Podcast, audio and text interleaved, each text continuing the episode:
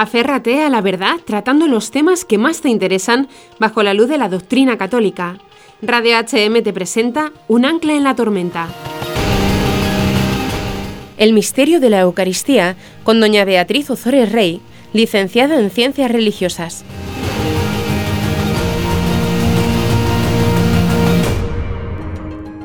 Queridos amigos, continuamos hablando de la Eucaristía con la carta apostólica Mane Noviscum Domini. Vamos a acabar aprendiéndonos el nombre de San Juan Pablo II. Habíamos, bueno, San Juan Pablo II nos había llevado de la mano de los discípulos de Maús y por supuesto de la mano de nuestro Señor Jesucristo, cómo Jesús se presenta ante los discípulos, les va explicando todas las escrituras, que es lo que hace con nosotros cuando celebramos la Santa Misa, y les va preparando para la fracción del pan. Y ellos le reconocieron en la fracción del pan. Para reconocer a Jesucristo en la fracción del pan, para reconocer a Jesucristo en la Eucaristía, primero debemos dejar que Jesucristo vaya llenando nuestros corazones de gracia y vaya quitando y limpiando toda esa porquería que tenemos y que nos ciegan y que nos impiden verle cara a cara. Y vamos a ir terminando ya con esta carta apostólica. Eh, bueno, la, la carta eh, acaba con el título La Eucaristía, principio y proyecto de misión. Todo lo que nosotros recibimos, todos los dones y el mayor don que tenemos, por supuesto, es la Eucaristía. Cuando Jesucristo nos da algo, nos da el don y la tarea. Cuando mi marido y yo damos cursos de matrimonio, eh, para matrimonios, yo siempre, el matrimonio es como todo, don y tarea, yo siempre lo, lo explico bueno, creo que esto sirve, que cuando nosotros nos casamos es como si Jesucristo llega con un puzzle y tú abres la caja del puzzle y dices, ¿y ahora qué hago? Bueno, pues eso es el matrimonio. Se van poniendo las piezas, las piezas, las piezas a la luz de Cristo hasta que se hace un precioso cuadro, un precioso tapiz. Pues la Eucaristía es igual, es Jesucristo ah, en el bautismo es como si nos diera un puzzle y ese puzzle se van poniendo las piezas, se, eh, confrontando como hacía la Virgen María con todo el Antiguo Testamento, confrontando su vida con la palabra de Dios hasta que un día encaja y hace clic y ves un tapiz precioso donde encajan todas las cruces que hemos tenido a lo largo de nuestra vida, los problemas, las alegrías. Y ahí siempre en medio la Eucaristía levantándose al momento, se volvieron a Jerusalén. Esos mismos discípulos que iban camino de Emaús mirando de Texas para abajo porque Jesucristo dijo que iba a resucitar porque no ha resucitado, tristes, apocados. Esos mismos discípulos no llegan, no, no, o sea, es que se, levantan, les da igual que si, que si la noche está al caer, que si la noche ya ha caído, les importa un pimiento, han tenido un encuentro con Jesucristo resucitado y ya están iluminados por la luz de Cristo y ya les da igual todo lo demás y se vuelven a Jerusalén. ¿Para qué? Para anunciar a los demás que han visto al Señor, que Jesucristo está vivo, que Jesucristo ha resucitado. Se levantaron al momento para ir a comunicar lo que habían visto y lo que habían oído. Y esto es lo que ocurre cuando tenemos una verdadera experiencia del resucitado. Muchas veces actuamos como eh, cristianos tristes, que mal están las cosas, porque claro, y yo tal, y de repente viene alguien que ha tenido un encuentro con el resucitado y te coge así, te zarandea y te dice, Cristo está vivo, Cristo ha resucitado y tú como que de repente, mm, no sé, te, y, te entran ganas como te, devuelven la esperanza, Jesucristo está vivo, Jesucristo ha resucitado. Y cuando tenemos un encuentro con el resucitado, lo que hacemos como hicieron los apóstoles que no podían parar ya de, y los discípulos de, de ir contando a todo mundo lo que habían visto y lo que, y lo que habían oído. Pero ¿por qué se levantaron? ¿Por qué se pudieron levantar los discípulos? Los discípulos se levantaron y fueron a anunciar a Cristo porque antes habían gustado, comido su palabra y comido su cuerpo en la fracción del pan. Y para que nosotros podamos ir a evangelizar, primero tenemos que ser iluminados por la palabra de Dios de tal forma que vaya confortando nuestra vida y nuestro corazón alimentarnos del cuerpo y de la sangre de Cristo y así luego poder ir a los demás. Esto es, iba a decir es importantísimo, es que no es ni importantísimo, es que es como el fundamento, es como construir nuestra vida sobre roca construir nuestra vida sobre Jesucristo resucitado. Que Jesucristo murió en la cruz, que sí, sí, sí. Pero a veces parece que es que nos quedamos en que Jesucristo se murió, que no, que Jesucristo está vivo, que Jesucristo ha resucitado, que Jesucristo sigue actuando en medio de nosotros.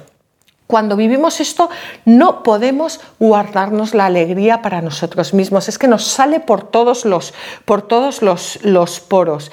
Y por eso esa necesidad de evangelizar que tenemos y de dar testimonio, porque hemos tenido un encuentro con el resucitado. Cada vez que coméis de este pan y bebéis de la copa, proclamaréis la muerte del Señor hasta que vuelva. Los discípulos se, pusieron, se pudieron levantar y se pusieron en camino porque habían comido de ese pan habían bebido de esa copa y habían sido iluminados por la palabra. Por eso mismo se levantaron y se pusieron en, marcha. El apóstol San Pablo, acabamos de leer una cita de la primera, la primera Corintios 11, 26, el apóstol lo que hace es que relaciona íntimamente el banquete con el anuncio. Es que están totalmente relacionados, porque si no, ¿qué anunciamos? ¿Qué anunciamos? Si nosotros no, no, somos personas eucarísticas, si no somos personas que vivimos de la Eucaristía, que nos alimentamos de la Eucaristía, ¿qué anunciamos? ¿Qué anunciamos? El apóstol relaciona íntimamente el banquete y el anuncio. Entrar en comunión con Cristo en el memorial de la Pascua significa experimentar al mismo tiempo el deber de ser misioneros del acontecimiento actualizado en el rito, es decir, actualizado en la celebración. La Eucaristía es un proyecto, es un proyecto de vida. Es un proyecto y encarnar el proyecto eucarístico en la vida cotidiana es necesario para llevarlo allí en la vida cotidiana, donde se trabaja, donde se vive, en la familia, en la escuela, en la fábrica, en, todos los momentos de, nuestra vida. Es un proyecto, es proyectar el, el misterio a todas las partes donde vayamos, hagamos lo que hagamos, de tal forma que es igual de importante ser una persona que se dedica a fregar, a lavar coches, que ser una persona que, se, que, está en un mostrador en un banco, que ser una persona que dirige una empresa, porque lo importante no es lo que hacemos, lo importante es cómo lo hacemos y si estamos anunciando a Cristo cuando hacemos eh, nuestro trabajo. Y además, sin el Creador nosotros no somos nadie. Porque al final si yo te pregunto, ¿tú quién eres? Pues ¿qué me vas a decir? Yo soy el director de un banco, vale, y cuando te echen del banco o cuando te retires, ¿quién eres? Entonces ya no eres un director de un banco. ¿Tú quién eres? ¿Yo quién soy? Tú eres una criatura de Dios que ha sido creada por amor y para amar y para alcanzar la santidad. Eso es lo que eres. Una criatura de Dios creada por amor para amar y para alcanzar la santidad. Por eso, si nosotros no vivimos del amor, que es la Eucaristía, no podremos ni ser amados, ni experimentar el amor, ni tener un encuentro con el resucitado, ni poder llevar el amor a las demás personas. Por eso es muy importante, como dijo San Juan Pablo II, y las personas que sois de mi edad o mayores, os acordaréis cuando le nombraron papa que decía, no tengáis miedo, abrir las puertas a Cristo. Pues es muy importante que no tengamos miedo y la forma de no tener miedo es alimentarnos de, de Cristo. La Eucaristía, por supuesto, es una acción de gracias. Es una acción de gracias porque Jesucristo ha muerto y ha resucitado y se ha quedado con nosotros y en nosotros. Y es un sí incondicional a la voluntad del Padre. Es un sí, es un gracias, es un amén de toda la humanidad al Padre. Eso es lo que, lo que es la Eucaristía. Y yo cuando voy a la Eucaristía voy a darle gracias a Dios, voy a, a proclamar, voy a cantar, voy a alabar, voy a alimentarme y voy a vivir que Jesucristo y a celebrar ha muerto y ha resucitado y que Jesucristo está vivo y que Jesucristo sigue entre nosotros y que Jesucristo sigue en nosotros y que Jesucristo nos alimenta para poder vivir en Él, con Él y para Él y poder participar en el amor trinitario, a Dios en Cristo con el Espíritu Santo.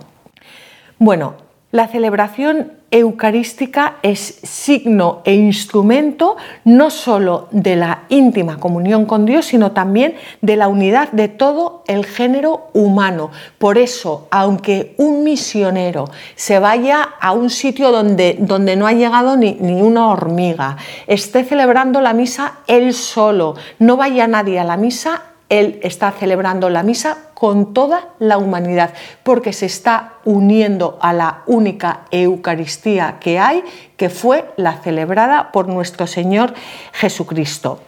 La Eucaristía es un compromiso. La Eucaristía es un compromiso, es un compromiso en el que nosotros nos comprometemos con Dios, es en, el que nosotros nos comprometemos con esa alianza que Dios ha sellado con cada uno de nosotros. La Eucaristía es, la máxima expresión del amor de Dios. Mm, es que, es que no hay una... Yo, yo muchas veces cuando en mi parroquia todas las mañanas está el Santísimo expuesto y hay veces que voy ahí y me siento y le digo, pero Señor, ¿pero qué haces ahí? Pero es que yo pienso, o sea, ahora es que podría venir alguien y le podría, como se ha hecho muchas veces, le podría pisotear, escupir, y está ahí, está ahí esperándonos a que vayamos, a que le miremos, a que le dediquemos 10 minutos de, nuestro valiosísimo día. Está ahí. Es, es que no hay una expresión más máxima de amor. Fijaos que dice Jesús, quien quiera ser el primero, que sea el último de todos y el servidor de todos. Bueno, pues en el Evangelio de San Juan no tenemos la, institución de la Eucaristía. San Juan no, la narra, pero lo que narra es el lavatorio de los pies. Y esto dice San Juan Pablo II que es muy significativo porque al inclinarse Jesús para lavar los pies a sus, discípulos, lo que está haciendo es explicar lo que es la Eucaristía. Eso es lo que está haciendo. Es el, servicio a los demás, el amor por los demás, hasta, hasta dar la última gota de tu, de tu sangre y, vamos, hasta dar tu vida por los demás. Y Pablo, a su vez, reitera con vigor que no es lícita una celebración eucarística en la cual no brille la caridad. Y bueno, pues esto es algo que para nuestra meditación. Y ya para ir terminando, tenemos ante nosotros los ejemplos de los santos, los ejemplos de los santos que han encontrado la Eucaristía como el alimento para su camino de perfección, porque vamos a ver, si decimos que la santidad es la perfección, la perfección entendida como no como que yo soy la mejor, sino lo que nos dice el Padre, eh, lo que dice Jesús, ser perfectos como como vuestro Padre es perfecto. Si la, la santidad, la perfección es estar en unión con Dios, pues el alimento de todos los santos ha sido la Eucaristía, tanto en la mesa de la palabra como en, la mesa del pan, porque yo no creo que una persona llegue a la santidad alimentándose todo el día de revistas de moda o de cotilleos o celebrando banquetes en no sé dónde. O sea, si la santidad es la comunión total con Dios, el camino es celebrar la Eucaristía. No hay otro. Y terminamos pidiéndole a la Virgen María que nos ayude. Dice San Juan Pablo la Iglesia, tomando a María como modelo, ha de imitarla también en su relación con este santísimo misterio. Con la ayuda de María, que la Iglesia reciba un nuevo impulso para su misión y reconozca cada vez más en la Eucaristía la fuente y la cumbre de toda su vida. ¿Tú amas a tu hermano? pues vive la Eucaristía santamente, porque eso le va a hacer mucho bien a tu hermano, eso va a irradiar a los demás. Así que os animo, queridos amigos, a que os adentréis en, este milagro tan grande y que os arrodilléis ante Él, porque el Señor quiere que todos los hombres se salven y lleguen al conocimiento de la verdad. Y la verdad es el amor, y el amor es Cristo. Has escuchado Un ancla en la tormenta